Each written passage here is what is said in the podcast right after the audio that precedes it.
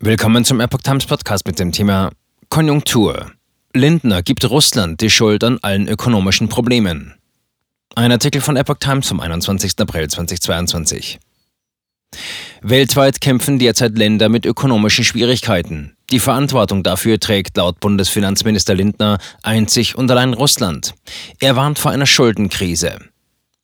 Finanzminister Christian Lindner hat Russland die alleinige Schuld für die aktuellen weltweiten ökonomischen Probleme gegeben. Sie entstünden nicht durch die westlichen Sanktionen, sondern durch den völkerrechtswidrigen russischen Angriffskrieg gegen die Ukraine.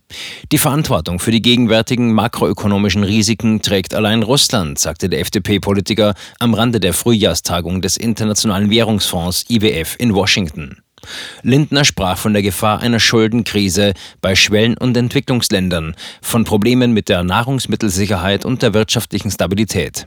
All das hat eine Quelle. Russland, sagte er. Es könne keine Rückkehr zur gewohnten Form des Austauschs mit Präsident Wladimir Putin geben, solange dieser seine Truppen in der Ukraine nicht abziehe.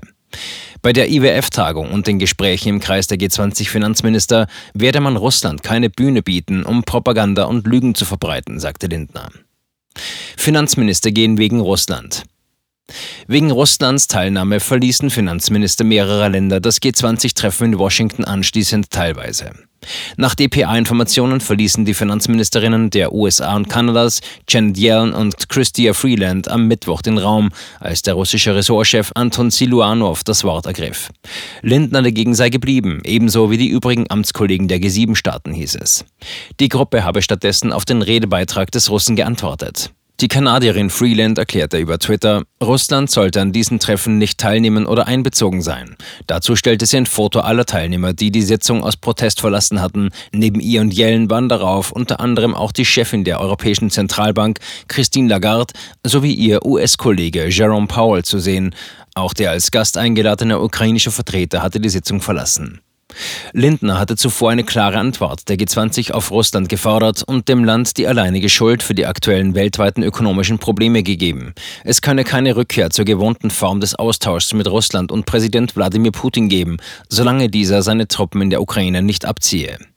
Bei der IWF-Tagung und den Gesprächen der G20-Finanzminister werde man Russland keine Bühne bieten, um Propaganda und Lügen zu verbreiten. Indonesien hält derzeit den Vorsitz der G20-Gruppe. Finanzministerin Sri Mulyani Indribati sagte nach dem Treffen in Washington, das Verlassen des Raums durch einzelne Mitglieder sei nicht überraschend gewesen und habe für die Beratungen kein Problem dargestellt. Trotz der Verurteilung der russischen Invasion seien sich die Mitglieder einig, dass die multilaterale Zusammenarbeit im Rahmen der G20 weiterhin wichtig sei. Die G20 seien ein sehr wichtiges Forum für Themen, die von systemischer Bedeutung für die Weltwirtschaft seien. Russland ist Mitglied der G20 und war auch zu dem Treffen in Washington eingeladen. Wegen des Kriegs in der Ukraine gibt es Forderungen, Moskau auszuschließen. Nach dem Treffen der Minister gab es daher keine gemeinsame Abschlusserklärung.